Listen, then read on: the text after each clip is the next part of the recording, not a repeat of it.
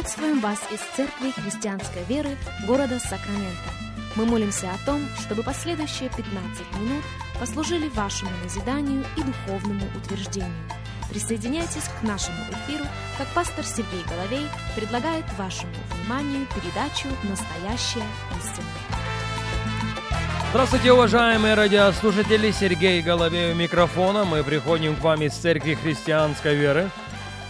Слова благодарности и признательности каждому из вас за то, что нашли время стать частью нашего вещания. Для нас действительно большая честь с вами встретиться.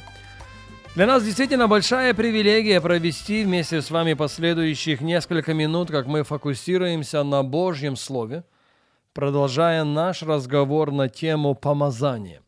Помазание и вещи, которые оно не будет делать. Наш базовый текст – это книга пророка Исаии, 10 глава, и вашему вниманию 27 стих, Исаии 10, 27.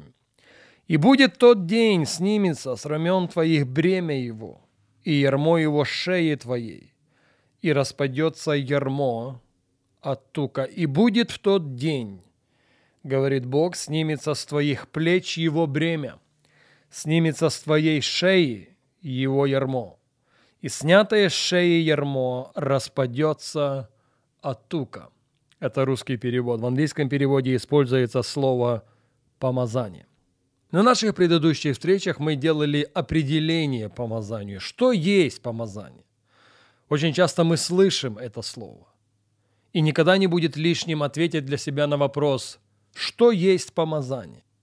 Так вот, если вы можете запомнить, запомните. Если считаете нужным записать, запишите. Помазание – это сила Божья в определенный момент времени, в определенном месте для совершения определенной работы. Я повторю это еще раз. Помазание – это сила Божья в определенный момент времени, в определенном месте для совершения определенной работы.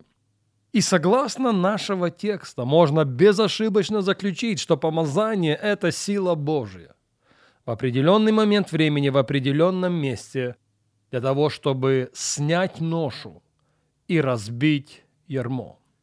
Это может быть греховная ноша, это может быть ноша зависимости, это может быть ноша беспокойства, какой бы она ни была, какую бы форму она не приобретала – Слово гарантирует, что бремя будет снято, и ярмо будет разбито силой Святого Духа. Но на этой серии радиопрограмм мы с вами говорим о том, что есть вещи, которые помазание делать не будет. Есть вещи, ответственность за которые сам Бог возлагает на каждого и каждого из нас. К примеру, Бог не собирается брать наш крест за нас. Бог не собирается нести его вместо нас. Бог не будет распинать нашу плоть со страстями и похотями. Слышите? Это ответственность самим Господом возложена на нас. Поэтому далеко не всякое бремя помазание будет снимать. Поэтому далеко не всякую ношу помазание будет разбивать. И большая мудрость нашей жизни сводится к тому, чтобы увидеть разницу, за какие вещи Бог берет ответственность в нашей судьбе, и за какие вещи в нашей судьбе ответственность возлагается на нас. На нашей последней программе мы начали отвечать на вопрос, что помазание не будет делать. Пожалуйста, послушайте меня и послушайте очень внимательно. Помазание никогда не станет для нас палочкой-выручалочкой в области нашего невежества. Я повторю это еще раз. Помазание никогда не станет для нас палочкой-выручалочкой в области нашего невежества. Осия, 6 глава, 6 текст. «Истреблен будет народ мой за недостаток ведения». В английском переводе используется слово knowledge – знание. «Истреблен будет народ мой за недостаток знания». Как ни странно, не за недостаток молитвы. Пожалуйста, не услышьте меня неправильно. Недостаток молитвы имеет свои плачевные последствия. Кроме всего прочего, это грех. Но я повторяю еще раз, есть бремя, которое помазание не будет снимать. Есть ярмо, которое помазание не будет разбивать. Помазание не будет снимать ношу, помазание не будет разбивать ярмо нашего невежества. Давайте прислушаемся к словам Соломона царя. Книга Притч, 4 глава и вашему вниманию 7 стих. Главная мудрость. Приобретай мудрость, и всем имением твоим приобретай разум. Опять, если я могу, хотелось бы сделать ссылку на английский перевод. И всех твоих приобретений приобретай понимание.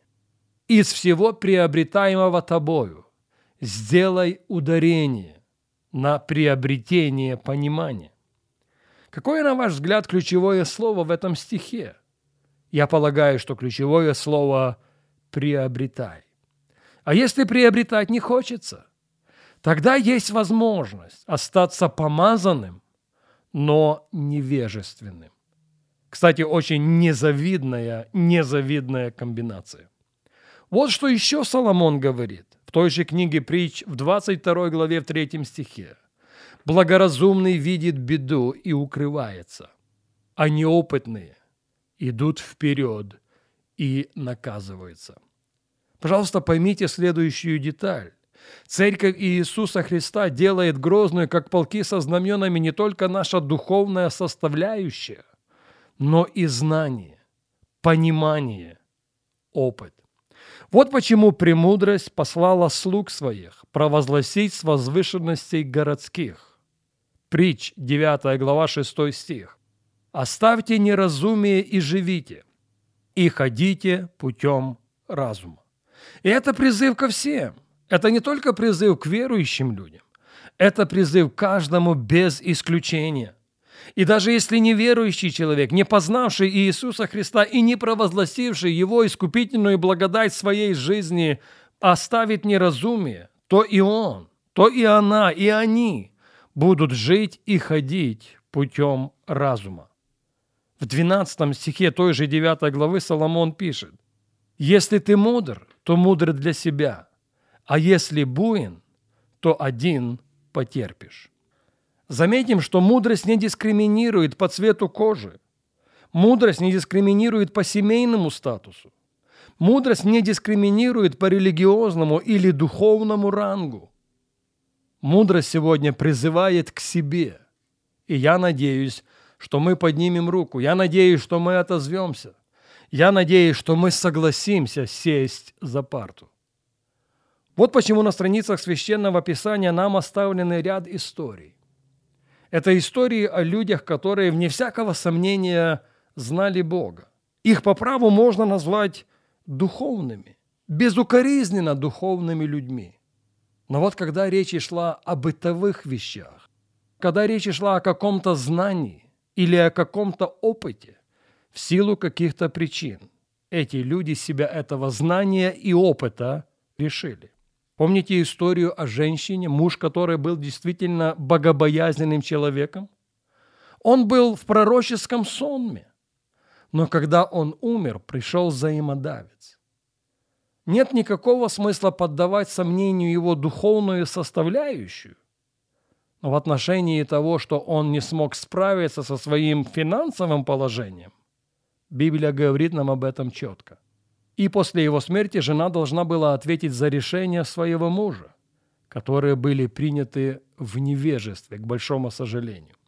Время не позволяет нам говорить об этом сегодня, к этой мысли мы возвратимся на нашей следующей программе.